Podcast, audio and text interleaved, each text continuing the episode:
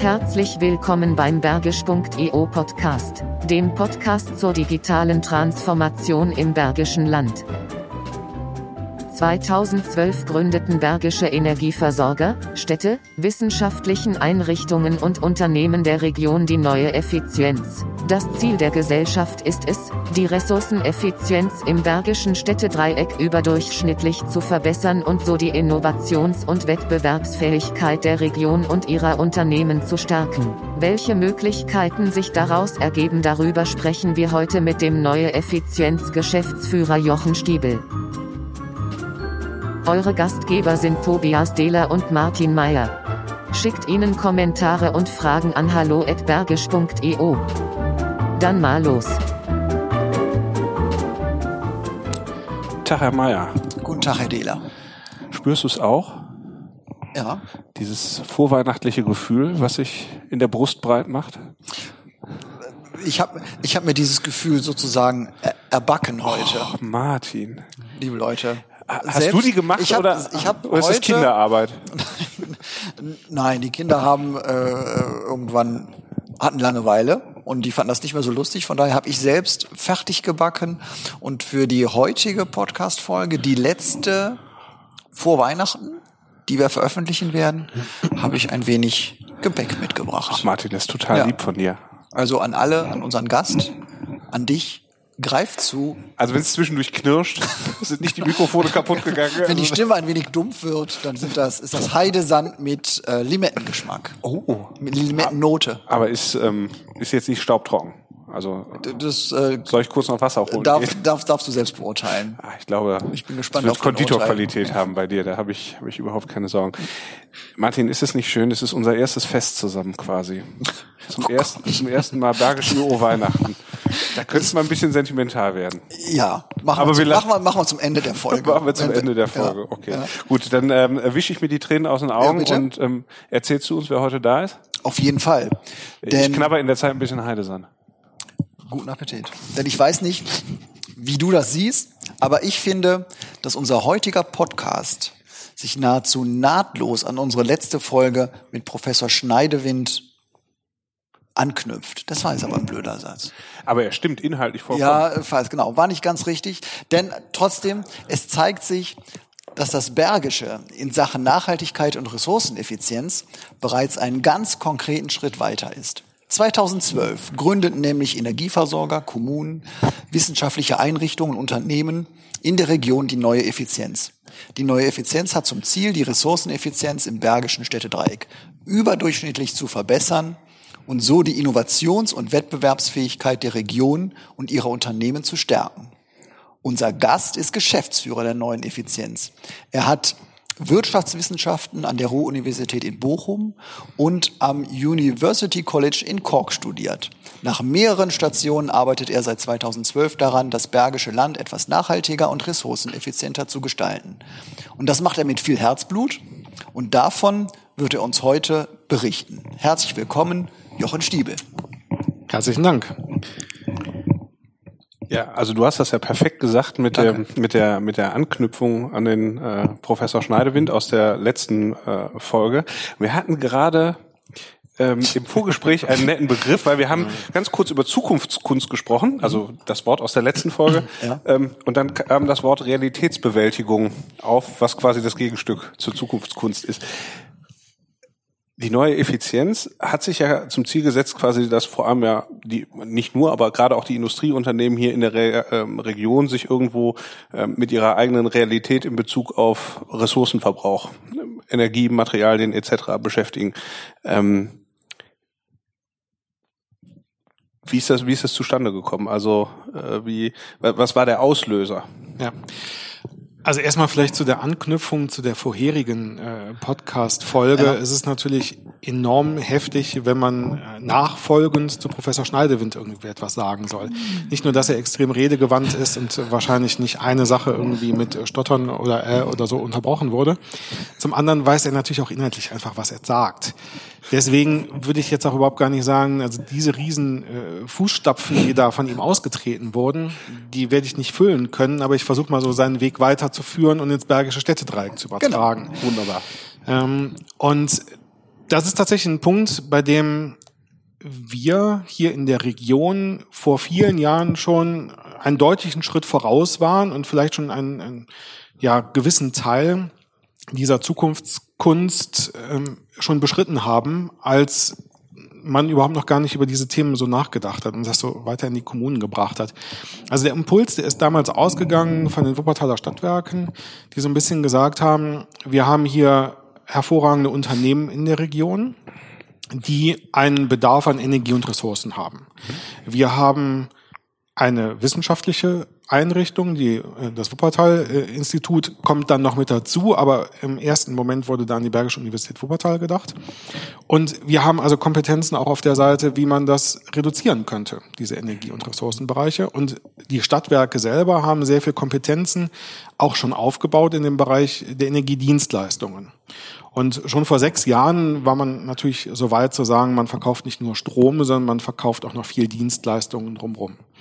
Und das wollte man alles so ein bisschen mal bündeln und mhm. hat eine Konstellation gefunden, sehr schnell mit den Städten auf regionaler Ebene dann das weiterzuentwickeln und eine Gesellschaft zu gründen, in der jetzt alle drei Stadtwerke, alle drei Wirtschaftsförderungen der Kommunen, die Bergische Struktur- und Wirtschaftsförderungsgesellschaft, die Bergische Universität Wuppertal und Knipex als Industrieunternehmen bei uns Gesellschafter sind.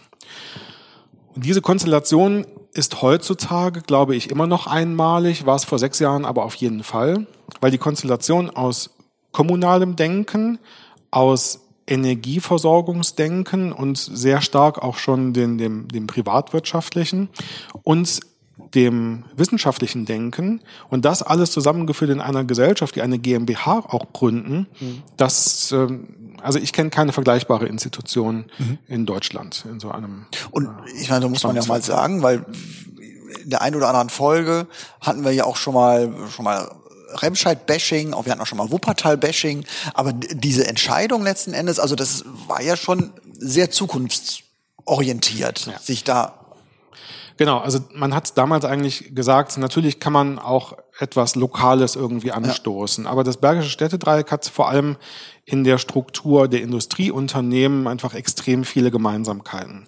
Man hat auch ähnliche Herausforderungen im Strukturwandel. Man hat ähnliche Strukturen in, in äh, der Zulieferbranche. Man hat ja eine wissenschaftliche Hochschule. Mhm. Man hat also sehr, sehr viele Gemeinsamkeiten. Mhm. Und auch wenn ich natürlich selbst als Geschäftsführer einer bergischen Gesellschaft wahrnehmen muss manchmal, dass man nicht immer in den drei Städten einer Meinung ist. Mhm. Hat man aber sehr, sehr häufig eine gemeinsame Zielsetzung. Und das hat man hier geschafft, in eine Gesellschaft zu äh, ja, formen.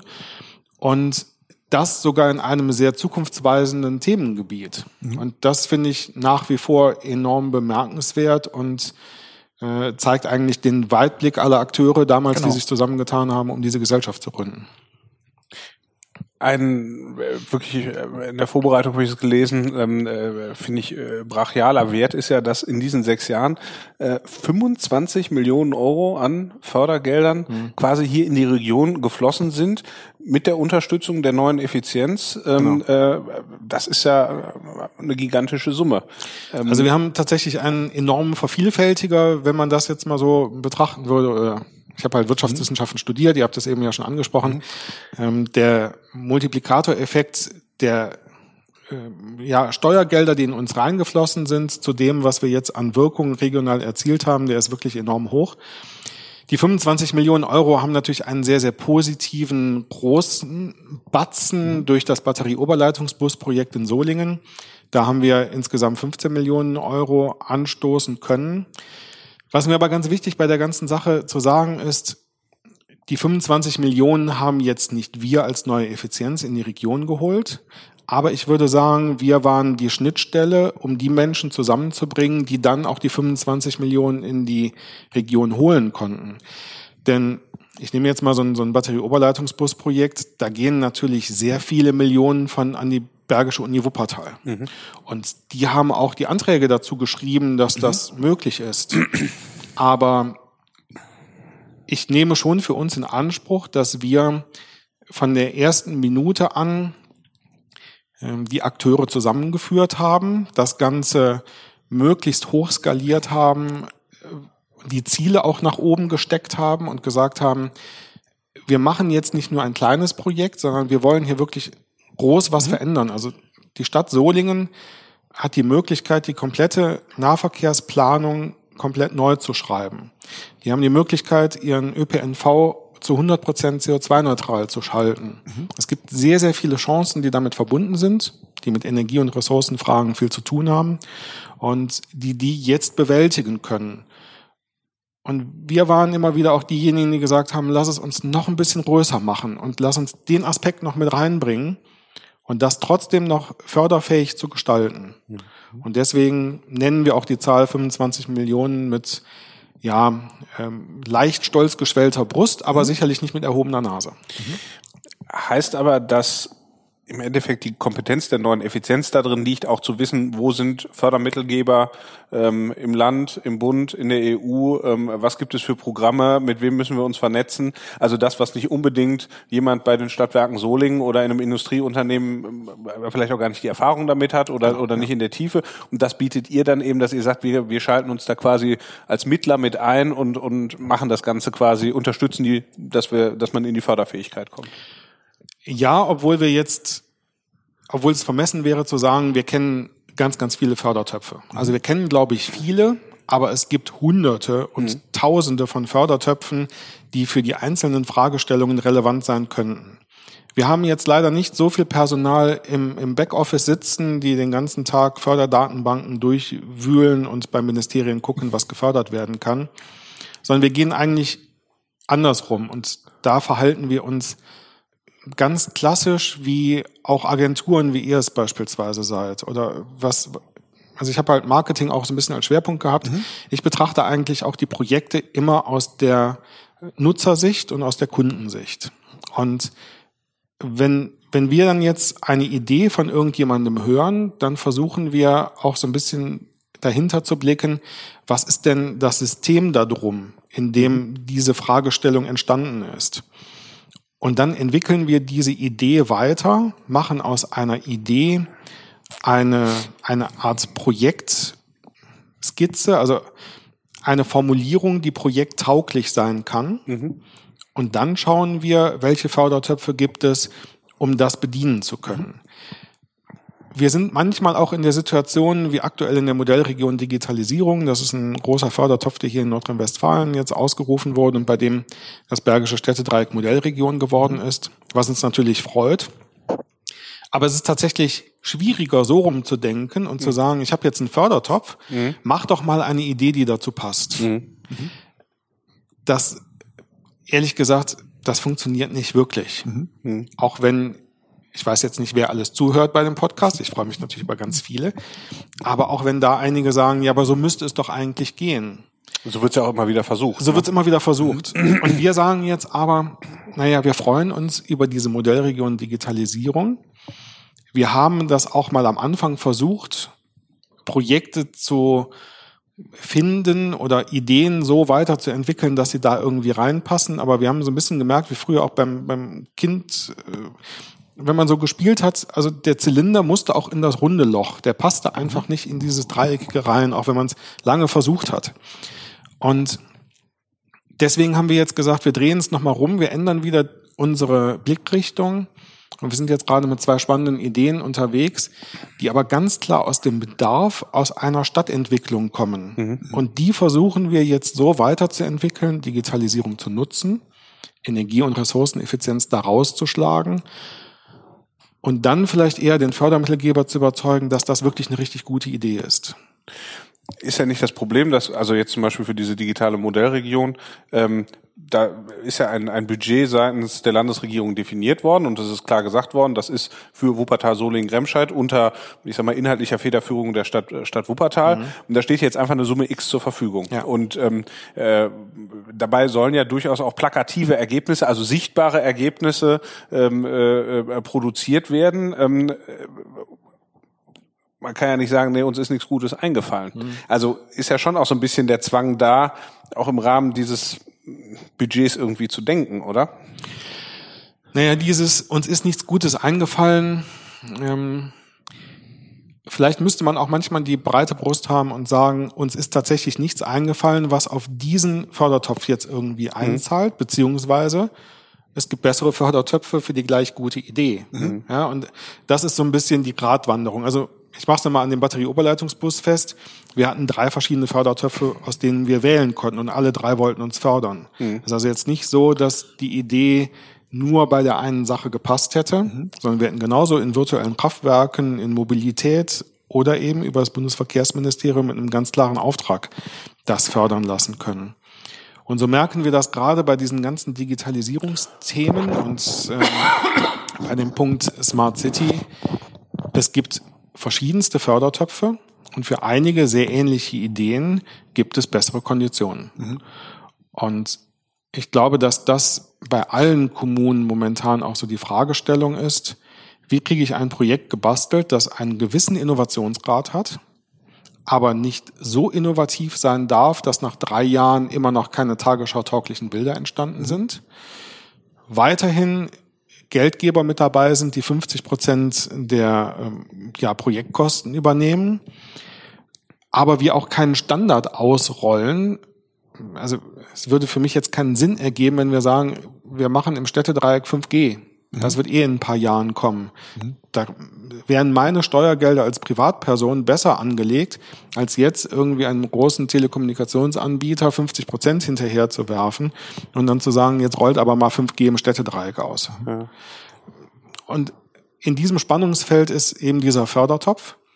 Und da muss man dann ein bisschen länger vielleicht mal überlegen, welche Fragestellungen haben denn Städte und auch ähm, Töchter von, von den jeweiligen Städten und wie kann man da vielleicht ein Projekt rausstricken, mhm. was wirklich einen Mehrwert auch für die Bürger bringt und nicht nur für Einzelunternehmen, die jetzt ausgerollt werden sollen. Mhm. Ich würde gern noch mal kurz einen Schritt zurückgehen, weil wir sind jetzt schon so sehr in so einer äh, so, so im Detail bei dieser Geschichte. Ähm, ich habe auf eurer Webseite den Satz gefunden, die Bandbreite erstreckt sich zwischen, und jetzt war ein Zeitungsartikel, glaube ich, die Bandbreite erstreckt sich bei eurer Tätigkeit zwischen Robotiklösungen und der Frage nach nachhaltigem, nach nachhaltiger Plastikhandhabe in Kleinunternehmen. Und das ähm, finde ich eigentlich eigentlich spannend, vielleicht, dass man, dass du vielleicht noch mal ganz kurz sagst, wo ihr steht und was ihr eigentlich alles auch für das Bergische Land bewegen könnt oder wollt. Also ich fand auch sehr, also es gibt da so eine Auflistung, was ihr alles macht und ähm, also ihr seid Begleiter, Koordinator, Organisator, Inkubator, ähm, Initiator, also äh, das sehr aktive Begriffe, unterstützende Begriffe und wenn ich das richtig verstanden habe, können, kann ja jeder Unternehmer mit einer Idee zu euch kommen, wird gehört, man, man feilt da dran. Wie macht ihr das? Was für ein Selbstverständnis habt ihr? Ja, nachdem du es jetzt nochmal so schön zusammengefasst hast, was wir alles machen, äh, darf jetzt nicht irgendwie der Eindruck entstehen, wir sind irgendwie so ein Gemischtwarenladen und wir sind der Meinung, wir können alles. Mhm. Ähm, das ist genau der Punkt. Wir können nämlich im Operativen herzlich wenig. Wir haben jetzt mhm. nicht die Ingenieure bei uns, die sagen, ich entwickle die eine oder andere Technologie. Mhm. Wir haben nicht die Elektroingenieure, die sagen, ich optimiere jetzt das Stromnetz oder sonst so etwas. Das können aber andere. Unser Verständnis ist eigentlich das, dass wir ein Netzwerk abbilden können von Akteuren in der Region, die sich gegenseitig helfen können, die sich aber untereinander meistens kaum kennen. Mhm oder selbst wenn sie sich kennen, nicht unbedingt die Ideen gemeinsam entwickeln. Mhm. Und damit wird das Handlungsfeld für uns relativ breit. Was uns aber immer wichtig ist, egal ob wir uns mit neuen Technologien wie Formgedächtnislegierung auseinandersetzen. Peter Dültgen von der FGW mhm. war auch vor ein paar Folgen hier. Mhm. Ich weiß nicht, ob der irgendwann auch Formgedächtnislegierung erwähnt hat. Mhm. mhm. Hat er dann, ähm, also mit denen machen wir ein Projekt und versuchen aus Wärme wieder Strom zu machen. Mhm. Mhm. Wir machen, wie ich gerade eben schon erwähnte, mit den Solinger Verkehrsbetrieben Batterieoberleitungsbus, setzen uns also mit Mobilität und mit Sektorenkopplung auseinander. Mit den Wuppertaler Stadtwerken sind wir an einem Projekt beteiligt, nennt sich Happy Power Hour. Und da versuchen wir die ähm, Lasten, die durch den Stromverbrauch von Unternehmen entstehen, zeitlich zu verschieben in Zeitfenster, in denen die Sonne ähm, scheint und mhm. der Wind weht und damit sehr viel erneuerbare Energien am Markt mhm. sind. Das sind also drei völlig unterschiedliche Felder. Ja. Und unsere Aufgabe ist aber eigentlich immer die gleiche, nämlich die des Moderators in der Anfangsfindung mhm. des Projektes und dann das Projekt, ja, jetzt kommt so ein Wissenschaftsbegriff, ähm, interdisziplinär und transdisziplinär zu gestalten. Mhm die meisten Leute, die wir auch ausgebildet haben in der Vergangenheit in unserem, in unserem Bildungssystem, sind Spezialisten. Mhm. Und die können ihre Sache richtig, richtig gut. Da mischen wir uns überhaupt gar nicht mit ein. Aber wir versuchen den Blick auch nochmal auf das Links und Rechts daneben zu richten. Und zu sagen, ja, wenn ihr doch jetzt eine Batterie in einen Bus reinpackt, dann könnte man doch auch noch dieses und jenes machen. Und dann könnte man doch vielleicht auch nochmal mit den Kollegen der Netze sprechen ob man denn vielleicht nicht auch das Netz so optimieren kann, dass wir die Energie, die wir für die Busse benötigen, zu bestimmten Zeiten speichern mhm. und wenn der Energiepreis gerade hoch ist, vielleicht auch aus den Speichern der Busse wieder Energien zur Verfügung stellen. Da kommen die auch hin, die kommen da alle auch selber drauf. Aber wir stellen ganz, ganz viele Fragen. Und für die Unternehmen hier in der Region, das ist ja nochmal eine etwas andere Denkweise, weil die eigentlich mit mit Fragestellungen vielleicht kommen, die sie gar nicht in einen Satz fassen können, sondern die sagen, ja, ich habe jetzt hier so mein Unternehmen und wir produzieren seit 150 Jahren am Standort mhm. und ich weiß auch, man könnte irgendwie was besser machen, aber ich weiß gerade nicht so genau wie oder was oder ob sich das lohnt. Mhm. Und dann versuchen wir Fragen zu definieren, die aus unserer Sicht auch zu dem Unternehmen passen und daraus dann Angebote zu formulieren, die entweder in einem Technologiekauf, einer sonstigen Investition, einer Maßnahmenänderung oder in der Entwicklung eines Forschungsprojektes dann irgendwie liegen. Mhm.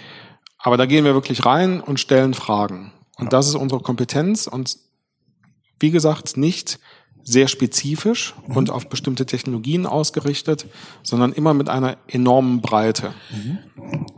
Okay. Ich habe das selber ähm, in Projekten bei Kunden erlebt, ähm, da, wenn es um Förderprogramme ging, damals über Zenit, ähm, äh, also nicht jetzt unbedingt im, im Energie- oder ähm, ähm, Rohstoffbereich. Ähm, da ging es dann immer um, um die Förderfähigkeit, ging es immer um den Innovationsgrad. Mhm. Das hieß, ja, und die Frage war eigentlich immer, ist das innovativ ähm, äh, in Bezug auf auf den Gesamtmarkt und nicht für das einzelne Unternehmen. Das heißt, irgendjemand, der hinten dran ist, weil er Jahre, Jahre Jahrzehnte lang nicht investiert hat, der ist halt nicht förderfähig, sondern der könnte sich ja einfach mit am Markt bestehender Technologie mhm. äh, besser ausstatten. Ähm, und ich weiß, als ähm, das Thema digitale Modellregion ähm, äh, aufkam, gab es, wir sind hier da im Ausschuss Digitale Wirtschaft Bergisches Land bei der IHK aktiv und das wurde das vorgestellt und es hieß so nach dem Motto, wenn ihr Ideen habt, dann reicht die mal ein. Mhm. Und ich habe in dem Zusammenhang gesagt, ähm, aus meiner Sicht gibt es ein, ein, ein Mobilitätsthema im Bergischen Land und zwar, wenn du nach Hamburg oder Berlin gehst, gibt es ja überall diese Stadtradanbieter. So, mhm. und ähm, das Bergische Land ist jetzt keine klassische Fahrradregion, äh, ähm, aber in Kombination mit E-Bikes ähm, würde das ja vielleicht schon ganz anders aussehen. Und das ist jetzt so eine Geschichte, die aus meiner Sicht für das Bergische Land innovativ wäre, aber da hieß es sofort, nee, also das kann ja jeder kommerzielle Anbieter quasi mhm. äh, selber auf die Beine stellen. Ähm, deswegen jetzt vielleicht mal in Bezug auf eure Arbeit äh, gesprochen. Ähm, wie, wie hoch ist quasi der, äh, ja, ich sag mal, der wissenschaftliche äh, Innovationsanspruch, der dahinter steht? Und ähm, weil, weil das für mich, also auch, ich sag mal, wie, wie mein Blitzgedanke damals so direkt abgelehnt wurde, obwohl ich jetzt gar nicht sagen würde, dass der mhm. unbedingt, ich wollte nur mal was irgendwie greifbar machen.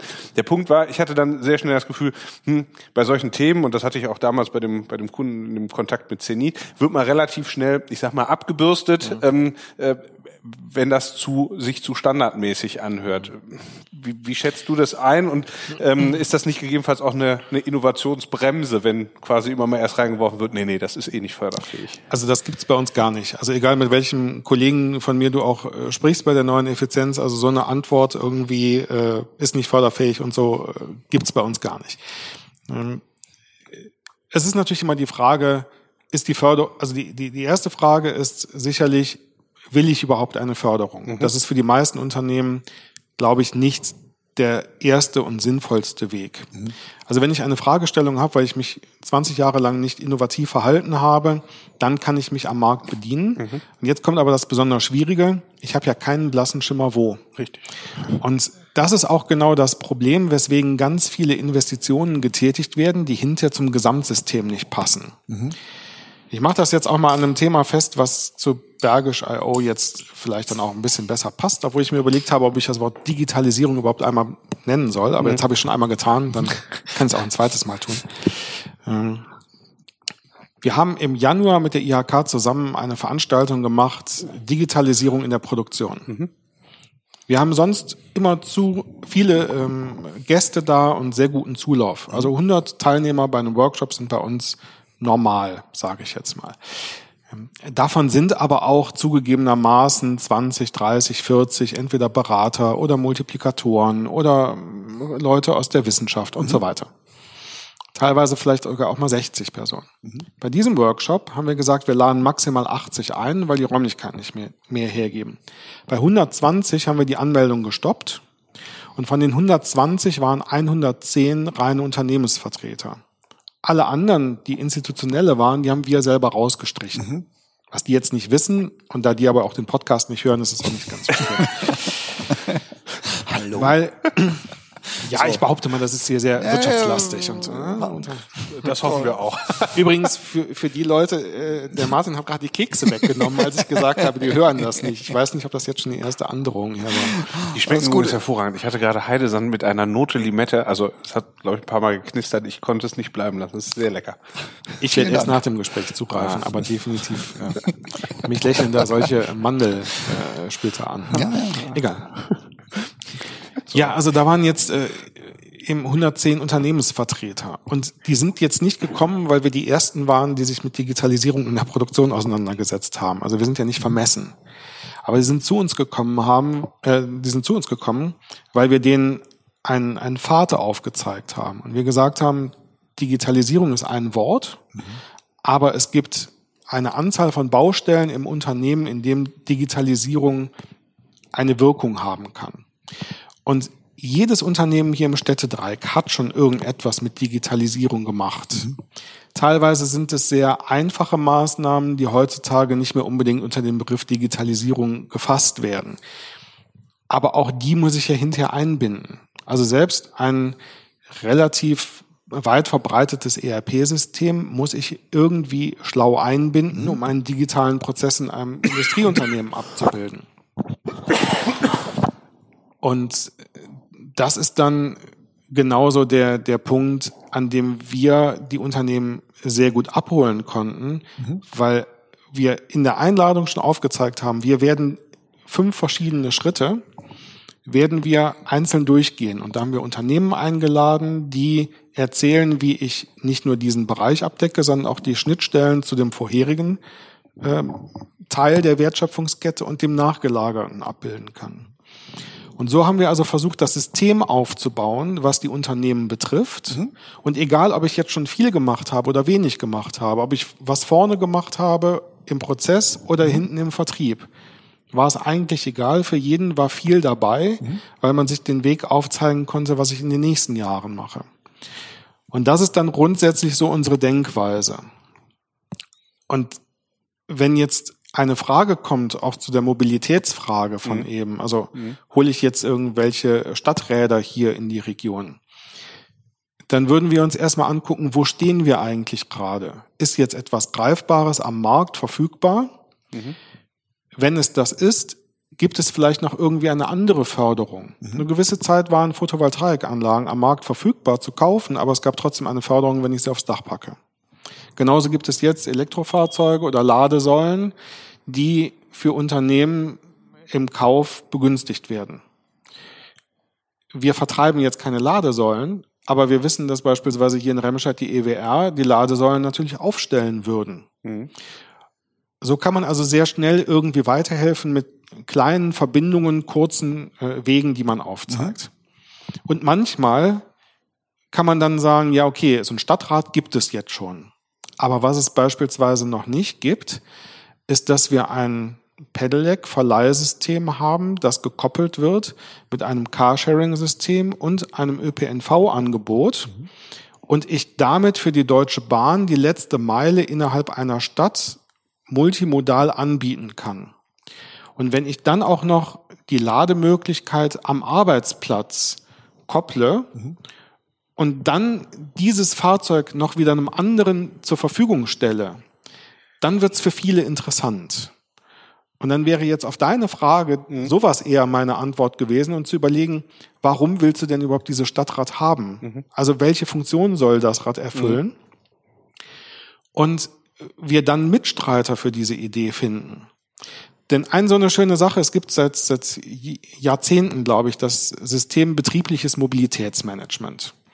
Und wenn du jetzt hier in dem Laden sagen würdest, ich habe, sagen wir mal, 50 Mitarbeiter, lassen wir uns mal ein bisschen groß machen, 50 Mitarbeiter, die müssen alle hier hinkommen und ich habe keine Parkplätze vor der Tür. Dann ist dir das vielleicht sogar auch noch egal. Du hast vor allem auch keine Leute, die sich darum kümmern können, sich jetzt hier mit den Stadtwerken auseinanderzusetzen, ob die ihre Buslinie verschieben, mhm. weil deine Mitarbeiter nicht kommen können, weil der Bus so ungünstig getaktet ist für deinen Betrieb. Dann haben wir aber jetzt gesagt, ja, es ist ja blöd. Bleiben jetzt mal hier in Remscheid. In Großhülsberg haben wir genau den Fall. Mhm. Da fährt eine Buslinie rein, ja. aber zu sehr ungünstigen Zeiten. Und die beiden Bahnhöfe Lüttringhausen und Ronsdorf werden überhaupt gar nicht mit abgedeckt. Dieses Problem hat aber jetzt nicht nur die Firma Lear oder die Firma Haug oder was weiß ich. Ähm, jetzt müsste ich noch ein drittes Unternehmen mal spontan wissen, wenn ich schon diese Dreieraufzählung haben müsste. Aber da komme ich auch gleich noch zu, weil Schreck. wir nämlich ganz viele Be AVL Schreck, herzlichen Dank. Ja. Die haben das da vor Ort und jeder einzelne ist aber hat nicht die Strukturen, mhm. um mit der Deutschen Bahn, mit ja. dem VRA und so weiter zu sprechen. Mhm. Also haben wir gesagt, wir gucken uns gar nicht betriebliches Mobilitätsmanagement an, sondern wenden dieses System an auf das gesamte Quartier. Und jetzt wird es auf einmal total spannend, weil dieses Quartier Großhülsberg insgesamt, ich meine, 90 Unternehmen abbildet. Und wenn ich die 90 Unternehmen als ein Unternehmen betrachte, mhm. dann wird es auf einmal richtig spannend, über Mobilitätsmanagement nachzudenken. Und das hat in Solingen, in einem anderen Quartier dazu geführt, dass auf einmal im Jobticket zwei Unternehmen gemeinsam bewertet werden konnten. Dadurch war es direkt Jobticket tauglich. Mhm. Die Verkehrsbetriebe haben gesagt, ach, so ist euer Bedarf. Das ist ja mhm. klasse, dann takten wir um. Eine okay. zweite Linie fährt auch nochmal mit an. Und jetzt in die neue Nahverkehrsplanung, die aufgebaut werden soll, wird dieses, wird dieser Standort ganz anders beleuchtet, weil man die Erfahrung gesammelt hat. Und so hätte deine Frage zu deinem Stadtrat mhm. durchaus dazu führen können, dass wir identifizieren, dass du eigentlich nur zur Arbeit kommen willst mhm. und wir diesen Weg optimieren und ob das dann jetzt mit dem Fahrrad passiert oder mit einem Bus oder sonst irgendwie, mhm. das lassen wir dann eben noch offen. Mhm. Und so sind wir tatsächlich dankbar über nahezu jede Frage und über jeden Impuls, weil wir immer wieder versuchen, was steckt denn eigentlich dahinter und, und das dann zu erschließen. Und damit haben wir jetzt schon fast wieder den perfekten Bogen zu Professor Schneidewind, der ja sagt, ähm, in dieser Zukunftskunst geht es darum, die Wege auch so zu gestalten, künstlerisch zu gestalten, dass sie auch die verschiedenen Bereiche einer Nachhaltigkeit beispielsweise mit Ökonomie, Ökologie und Soziologie idealtypisch auch abbilden können. Und wir auch so viel Kapital momentan ähm, haben in unserer Gesellschaft und so viel Know-how, wir müssen es nur vielleicht künstlerisch neu zusammengestalten. Mhm. Und das ist immer wieder unser Ansatz, die Förmchen vielleicht ein bisschen anders zu packen. Und so gesehen ist es dann dieses vom Ende her denken ja. und eben nicht sagen, ich will ein Stadtrat äh, genau. mit, mit E-Bikes, sondern was will ich eigentlich? Und ähm, ja, da wird echt aus Realitätsbewältigung äh, Zukunftskunst. Ne? Ja. Also das ist schon schon irre, wie das alles dann auch ineinander greifen kann. Ich finde, es klingt ehrlich gesagt sehr ermutigend, weil ich finde, das war das, wo meine Frage eben so ein bisschen herkam, dass häufig solche Förderthemen und ich habe da mal eine Idee eben sehr schnell dann im Getriebe irgendwo ja. Äh, versanden können und, und, und, und du machst da eigentlich Lust, ähm, auch mal vielleicht mit einer spinnenden Idee einfach auf euch zuzukommen und zu sagen, äh, kann man da nicht was machen? Genau. Und das ist mir auch ganz wichtig. Also wir schätzen die Kollegen von Zenit auch sehr. Mhm. Ähm, nur man muss immer gucken, auf welcher Flughöhe kann man überhaupt nur als Akteur unterwegs sein. Wir haben im Februar, glaube ich, mit Code Centric zusammen eine Veranstaltung gemacht, ähm, Smart City. Mhm. Da waren auch wahnsinnig viel äh, Menschen da und die haben wir mit Zenit gemeinsam auch mhm. veranstaltet. Warum? Weil es eben viele Fragen gibt, in denen Zenit der richtige Ansprechpartner wäre, aber es gibt eben auch ziemlich viele Fragestellungen, bei denen ist Zenit auf einer zu hohen Flughöhe mhm. unterwegs. Die müssen ganz NRW abdecken. Die haben vielleicht auch gar nicht diese, diese Basisnähe, um aus einer spinnenden Idee oder auch aus einer guten Idee mhm. irgendwie ein Projekt zu gestalten, sondern die haben ein sehr klares Angebot, die haben auch einen sehr klaren Auftrag und den bedienen die hervorragend. Aber wir sind so, und deswegen sind wir auch so untypisch am, am deutschen Markt. Wir sind für einen kleinen Raum zuständig und da aber unglaublich breit. Und das versuchen wir dann auch auszuspielen. Und, und trotzdem, ich stelle mir das unglaublich schwer vor, ähm, also auch in, in anderen Gesprächen, die wir schon geführt haben, du hast jetzt hier in Remscheid Groß-Hülsberg ähm, zitiert, in, in den, auch wir sehen uns ja dann in den Ausschüssen, du kennst unglaublich viele Initiativen, Wuppertal, Solingen, bist auch überall unterwegs, da die Fäden zusammenzuhalten. Und auch noch, natürlich immer noch im, im Rahmen Kommunalpolitik, auch dann was auch dran zu bleiben, zu bewegen, äh, die richtigen Leute anzusprechen, stelle ich mir da braucht man schon viel Geduld für, glaube ich. Und, und auch ja, vor allem ein fantastisches Team. Also wenn ja. ich mir vorstelle, was, was wir für verschiedenartige Baustellen haben Richtig. und was wir auch mit den gleichen Leuten, die jetzt einen Batterieoberleitungsbus vom Projekt betreuen oder ähm, die TH Smart betreuen, also diese vom Gedächtnislegierung oder was auch immer, mit denen spreche ich ja und mit denen entwickeln wir gemeinsam komplett mhm. andere Ideen für ganz andere Tätigkeitsfelder. Also dieses Querdenken, wie kann ich eigentlich eine Idee, die wir mal hatten in einer technischen Entwicklung, jetzt nutzen, um Mobilitätsangebote für Betriebe draus zu stricken. Mhm. Ähm, das, das klappt mit denen, weil, weil dieses Denken irgendwie so wie, ist. Wie kultiviert ihr das im Unternehmen? Also Tja, das ist eine, eine ganz schwierige Frage. Also ich habe auch mal eine Fortbildung als, als Business Coach gemacht mhm. und äh, da ging es auch viel um Führungsqualitäten mhm. und so weiter. Ich würde es nicht beschreiben können, wie man so etwas macht. Ich glaube, wir hatten sehr viel Glück, aber auch ein sehr gutes Händchen dabei, die Personen auszuwählen, die so denken können. Mhm. Wir haben auch, wenn wir eine Stellenausschreibung machen, steht da nicht drin, wir brauchen einen Ökonomen oder wir mhm. brauchen, was weiß ich, äh, einen Elektrotechniker oder so. Wir haben bei uns im Team, und wir sind nicht viel mehr Leute als unterschiedliche Disziplinen, die ich jetzt aufzähle. Wir haben tatsächlich einen Wirtschaftsingenieur, der ist aber auch die Ausnahme bei uns. Dann ähm, Geografen, wir haben Industriedesigner, wir haben Wirtschaftswissenschaftler, Politikwissenschaftler, ähm, wir haben ähm, ja eine Dame, die äh, Sustainability Management irgendwie studiert hat. Das ist relativ nah an den gesellschaftswissenschaftlichen ähm, Studiengängen. Mhm. Aber wir haben, glaube ich, keine Doppelung. Wir haben einen, einen Biologen mit dabei, ja, mhm. der hat seine Diplomarbeit oder seine Masterarbeit darüber geschrieben, wie das Wanderverhalten von, von ähm, Schildkröten in Griechenland ist. Da muss man sich jetzt auch die Frage stellen, warum ist er geeignet, jetzt ja. Unternehmen dabei zu helfen, Energieströme zu messen, daraus dann etwas zu erkennen, wo kann man einsparen und, und wie kann man das machen? Ja, weil die Denkweise der Menschen richtig ist. Mhm. Und äh, das ist eigentlich so unser Schatz, den wir haben. Mhm. Und meine Aufgabe ist es, das immer wieder zu nutzen und die Netzwerke so zu spinnen und mit Ideen wiederzukommen und dann schlagen die Kollegen die Hände über dem Kopf zusammen und dann also das machen sie aber zum Glück nur kurz, weil okay. wir dann direkt denken, ja, das ist eigentlich eine coole Sache, lass ja. uns daran jetzt mal weitermachen. Okay. Das macht ja eigentlich schon echt Bock, sich mal zu bewerben, wenn man nicht schon einen Job hätte. Kann man sehr gerne machen, wenn wir äh, gut sind und ich hoffe, dass wir gut sind also ich weiß, dass wir gut sind, aber ich hoffe auch, dass wir erfolgreich sind, dann äh, haben wir momentan so viele Förderanträge eingereicht, dass wir so im Spätsommer nochmal drei bis fünf neue Mitarbeiter benötigen. Okay. Jetzt schon mal so der erste Anruf hier ins Recruiting. Ja, auf jeden Genau. Fall Bescheid geben, Wir- dann kommt wir- das in den Newsletter. Äh, Zum einen das, wir verlinken das in den Show Notes. Auf jeden Alles Fall. geht. Ja, ne, ich finde das, ich finde das spannend und ich meine, das bindet ja auch ähm, interessante Köpfe, glaube ich, dann einfach hier an die Region, ähm, weil das auch was ganz anderes ist, als wenn du jetzt in eine klassische Unternehmensberatung gehst oder wenn du Ja. ähm, irgendwo dann in den ähm, naturwissenschaftlichen oder technischen Bereich in einem Unternehmen gehst, weil man natürlich eine ganz große Bandbreite hat und ganz anders auch nochmal herausgefordert wird.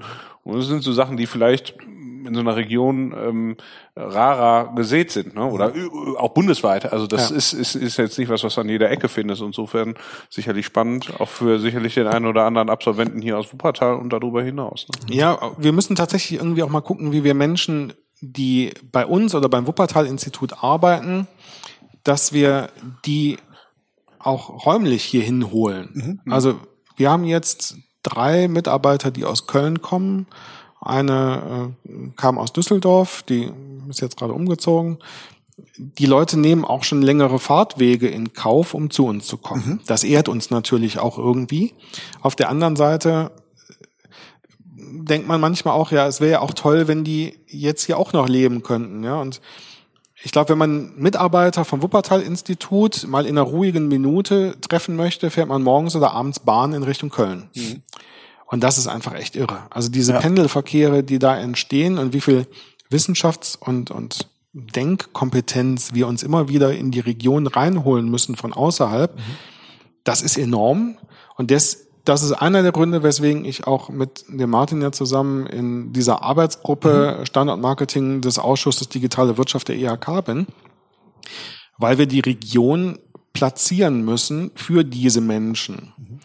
Entweder erstmal noch ein paar Jahre hierhin zu pendeln, aber auch zu sagen, ja, ich pendel auch gerne, weil ich weiß, hier ist eine Kompetenz vor Ort und hier ist äh, so ein, so ein Keim des Denkens, äh, dem ich Gleichgesinnte finde. Sehr, sehr gerne natürlich mittelfristig auch, dass die dann irgendwann hier hinziehen, hier ihre Familien gründen und hier sesshaft werden und äh, Teil dieses spannenden Lebens in der Region werden. Also ich finde das ähm, in, insofern, also ich, ich denke mir, also jetzt bei diesem Podcast, bei auch bei Herrn Schneidewind, aber auch bei anderen Themen, die wir in den letzten Monaten so besprochen haben.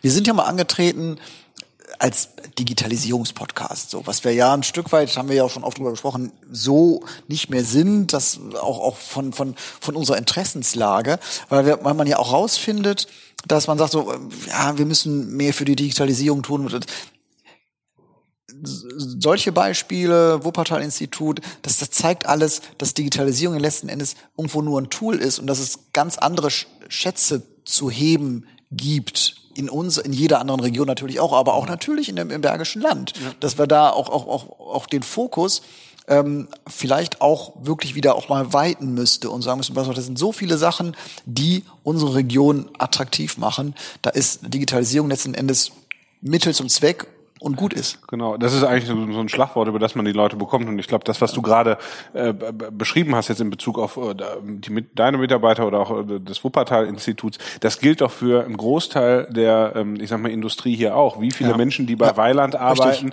ähm, queren sich morgens über die A1 oder Ganz die bei, klar, ja. ähm, ich meine, warum, warum hat Obi jetzt Obi Next äh, in, in Köln gegründet? Ähm, äh, weil- sie im Endeffekt die Leute, die sie brauchen, äh, schwer dahin bekommen haben, nach Weimartskirchen zu pendeln. Ähm, Mhm. Und ähm, ich glaube, das hat was damit zu tun, dass die wahrgenommene Lebensqualität äh, eben äh, nicht, nicht stimmt. Es gibt sicherlich auch objektive Probleme, sicherlich auch Verkehrsanbindungsgeschichten, die selbst das Einpendeln ja, ich sag mal zumindest abseits vom Auto schwierig machen. Und äh, erinnere dich an die an die Bergpitch-Folge, ähm, wo die beiden Gründer von Style League gesagt haben, die haben in Wuppertal ähm, äh, Architektur studiert und haben jetzt in Düsseldorf gegründet. Schlussendlich, weil sie sagen, der Lifestyle in Düsseldorf ist besser. Das, wir, wir sind so jung, wir wollen da gerade äh, sein. Aber wenn wir dann älter sind und wenn die Firma größer wird und wir vielleicht auch mehr Fläche brauchen, dann schon alleine wegen der Mietpreise werden wir wahrscheinlich sogar oder könnten wir uns Ja. gut vorstellen, nach Wuppertal wieder zurückzukehren. Und das ist ja eigentlich, also schade, dass sie im ersten Moment gegangen sind.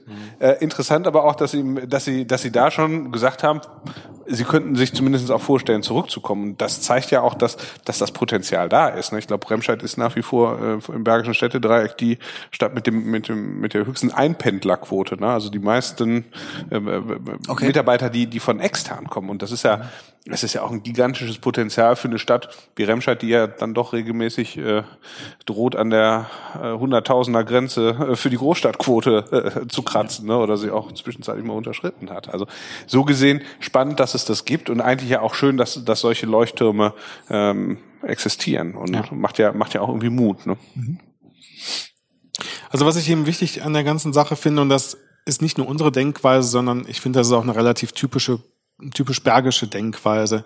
Ähm, wir gehen halt viel eher irgendwie vom, vom Bedarf der einzelnen äh, Akteure aus, mhm. ähm, ob das jetzt Unternehmen sind, ob das jetzt Stadtverwaltungen sind, ob das auch ja, auch der ein oder andere Lehrstuhl ist ja schon so ein bisschen bergisch geprägt und sagt, ich kümmere mich eher jetzt hier um das Problem, was ich vor Ort sehe mhm. und nicht jetzt um die große Weltpolitik oder so.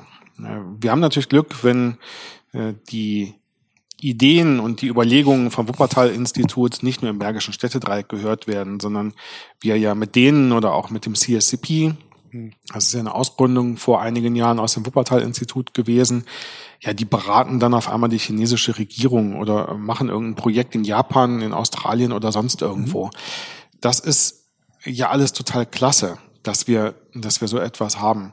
Aber die bergische Denkweise ist eher handlungsorientiert, lösungsorientiert. Und das können wir sehr, sehr gut abdenken. Und deswegen haben wir vielleicht nicht immer so einen, einen Leuchtturm, den wir auch nach außen prahlen und darstellen. Also wenn ich mir manchmal angucke, ich will jetzt auch kein anderes Städtebashing machen, aber wer schon irgendwie grüne Hauptstadt Deutschlands oder so war, also ich meine jetzt nicht die aktuellen Essener Kollegen, sondern auch andere davor, dann wundert man sich manchmal, ja. Oder wenn es dann irgendwie heißt, oh, die machen jetzt, was weiß ich, die sind super im Bereich Elektrobusse oder so. Mhm. Dann denke ich, ja, die können sich super verkaufen, aber von den Elektrobussen fährt halt keiner die volle Strecke. Mhm. Und dann äh, Kölner können sich super verkaufen, die Düsseldorfer ja. können sich gut verkaufen und wir im Bergischen Städtedreieck, wenn man dann mal so durch die Gegend geht, sieht man überall, ja, das haben wir schon längst gemacht. Die Lösung, die haben wir schon längst mhm. durch als zum ersten Mal die Kollegen aus Ostwestfalen-Lippe da waren und vorgestellt haben, was Industrie 4.0 ist, mhm. sind bei uns eigentlich die bergischen Unternehmer teilweise eingeschlafen, weil sie gedacht haben, ja, machen wir jetzt schon seit zehn Jahren. Mhm. Äh, das ist irgendwie, hier ist eine ganz andere Bescheidenheit. Hier kriegen wir viele Dinge gelöst, aber nicht alles ist nach außen so gigantisch bekannt. Mhm. Da kam ich nur gerade drauf, als mhm. du auch sagtest, hier so Leuchttürme irgendwie mhm. zu machen. Also ich verstehe uns tatsächlich noch nicht mal unbedingt so als Leuchtturm, obwohl wir vermutlich einer sind. Aber wir müssen irgendwie, ja, die Arbeit vor Ort erstmal machen. Mhm. So, und dann strahlen wir vielleicht auch mal und zeigen anderen den Weg. Aber das war ja auch so ein bisschen der Gedanke für uns, als wir dieses Projekt gestartet haben, dass wir einfach gesagt haben, wir haben schon das Gefühl, dass hier eine ganze Menge geht, aber ähm, dass sich, und obwohl es ja auch viel Veranstaltungen etc. gibt, dass es trotzdem immer noch mehr auch in der Vernetzung äh, geht und auch im, im, im Sichtbarmachen. Und ähm, das hat sich ja ähm, jetzt herausgestellt in diesem äh, halben Jahr, dass da wirklich eine ähm, auch noch viel mehr war, als ich selber erwartet. Also mhm. ich war der Meinung, dass ich mich relativ gut auskenne, ähm, aber was jetzt in dem halben Jahr an Vernetzung für uns passiert ist und an Leuten, die wir noch mal kennengelernt haben und, und, und ja.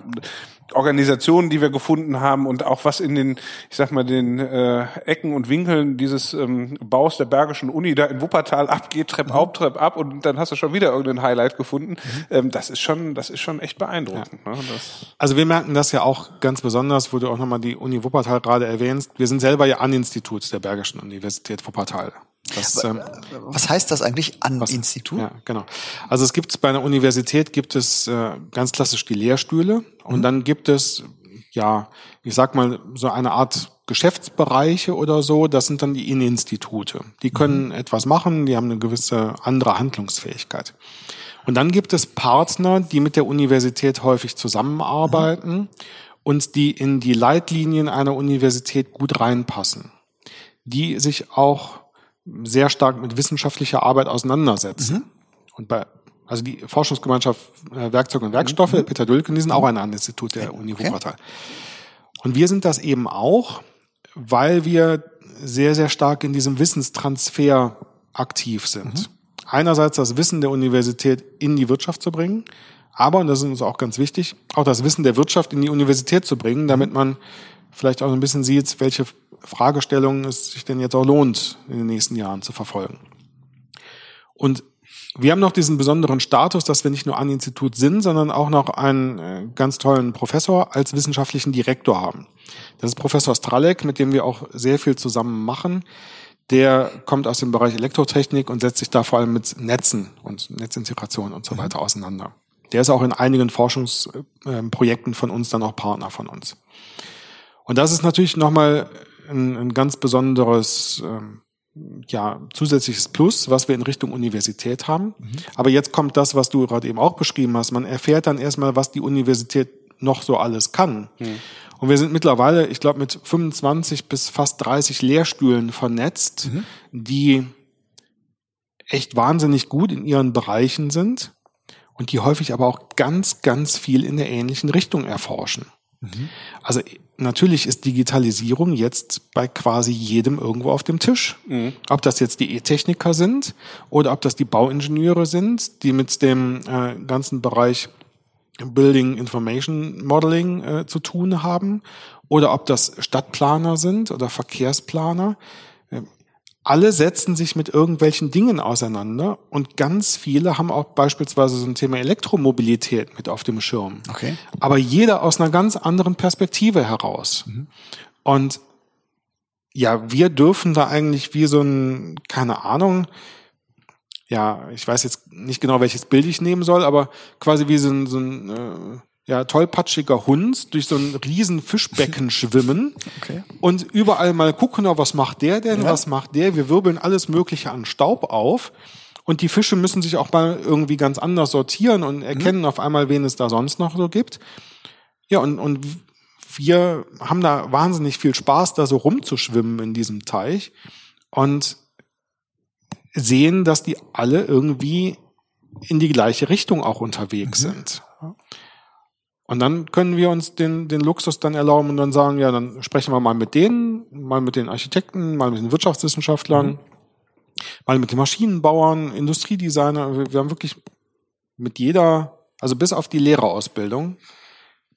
Aber selbst da, um das Fass jetzt nicht so groß aufzumachen, ist das für uns ein total spannendes Themenfeld, in die Bildung auch mehr mhm. reinzugehen. Wir haben ein Produkt, was wir übernehmen durften von der ähm, Energieagentur Nordrhein-Westfalen, das nennt sich Mission E.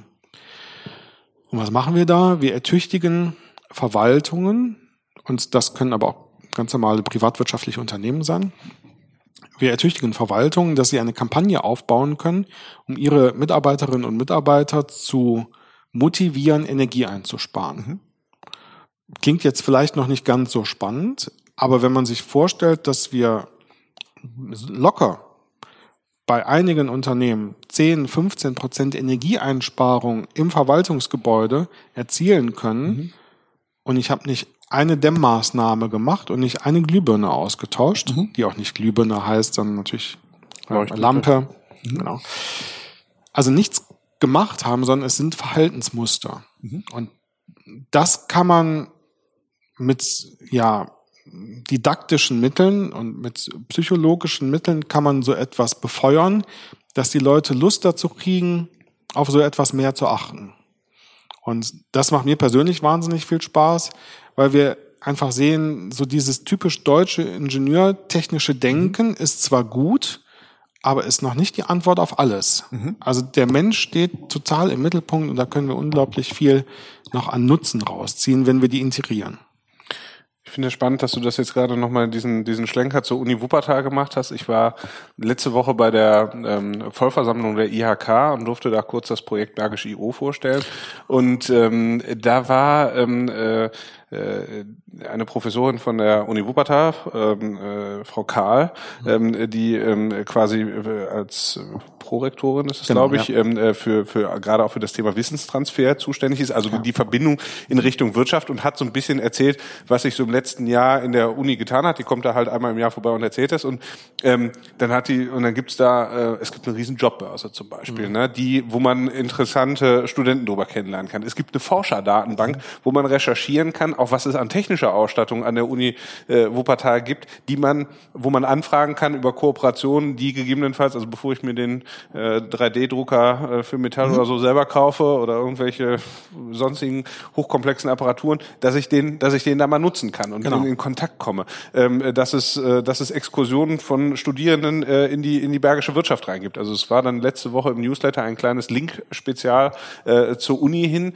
ähm, weil weil es da einfach wieder so wahnsinnig viele Anknüpfungspunkte gibt, die einfach auch für die Wirtschaft wahnsinnig spannend sind und es eben auch die die Personen gibt, die man wirklich anrufen kann ja. ne? und und mhm. äh, zum Mittagessen hingehen kann oder äh, mal, mal eine Tasse Kaffee trinkt. Das finde ich ist schon ist schon echt cool und ich glaube, das ist nach wie vor viel zu wenig bekannt und da geht glaube ich noch also es ist schon so viel mhm. da und das einfach noch weiter zu befeuern diese Vernetzung das ist ähm, macht macht wahnsinnig viel Spaß und ähm, äh, glaube ich bringt auch richtig ja um dieses blöde Wort zu nutzen nachhaltig was für die ja. Region.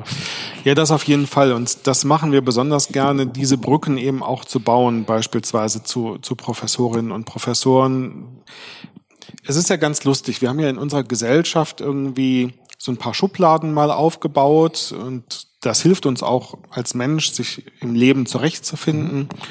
Und so ein Professor oder eine Professorin, die betrachten viele Menschen, vor allem die, die aus der praktischen Wirtschaft kommen, so als ja ganz besondere ja, nicht Götter in Weiß, ja, das sind ja dann schon die Ärzte, aber die sind schon irgendwie in so einem Elfenbeinturm und forschen da ganz wichtig was. Das heißt ein bisschen entrückt. Genau. Und, und mit meiner profanen Frage jetzt an so eine honorige Persönlichkeit mhm. heranzutreten und so weiter. Also, es, es mag immer noch Professoren geben, die in dieser Höhe unterwegs sind und auch sagen, ich will mich mit dem Fußvolk gar nicht beschäftigen. Zum Glück kenne ich keinen. Äh, das, das haben wir in den letzten Jahren eben so spannend äh, gelernt. Nicht nur, dass wir in der Region ganz nahbare Geschäftsführerinnen und Geschäftsführer haben und mhm. Oberbürgermeister und die letzte war eine Oberbürgermeisterin in, in Remscheid, auch die war nahbar.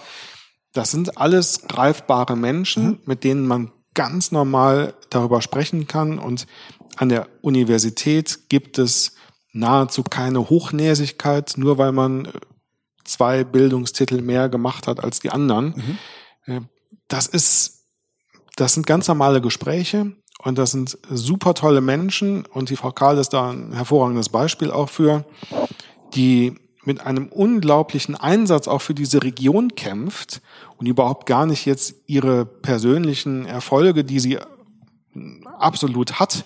Und wir haben sehr, sehr hochrangige Professorinnen und Professoren an der Universität, was vielen auch gar nicht so bekannt ist, die in ihren Bereichen zu, zu Spitzenleuten in Deutschland oder teilweise weltweit gehören. Ja, aber mit denen kann ich mich ganz normal über am Kaffee unterhalten. Und diese, diese, diese Hürde, die da vielleicht ist, die ähm, wollen wir auch überwinden mhm. und da die Brücke dann schlagen und sagen, ja, lass uns mal zusammensetzen. Da gibt's mhm. wirklich gute Ideen und das, die vorhandene Kompetenz in der Region einfach nutzen. Ich finde ein ja. fast perfektes Schlusswort für die letzte Folge im Jahr 2018 und als guter Vorsatz für 2019. fast, ähm, fast perfekt. Entschuldigung, das fast streichen wir. Ja. Ähm, na, als guter Vorsatz für alle, die uns zuhören, Leute, nutzt die Vernetzung mehr, gerade auch äh, in diese Richtung äh, im nächsten Jahr und guckt mal, was euch das selber bringen kann, weil ähm, die Erfahrungen haben wir dann jetzt alle selber gemacht. Da ist einiges möglich und ähm, ja, ich muss ein bisschen auf die Zeit schielen, Martin. Ist es soweit? Es ist quasi soweit. Ja. Gut, dann würde ich jetzt mal sagen, das erstmal. Aufgabe dass ich endlich zu den Keksen greifen darf. Oder? Genau. Ja, das, große, das, große, das große, das große also, Mampfen beginnt. Ganz, ja, genau. Wir machen jetzt besinnliches Beisammensein. Aber, aber vorher, ähm, auf jeden Fall, vielen Dank, dass du bei uns warst. Es hat viel Spaß gemacht, war spannend, interessant.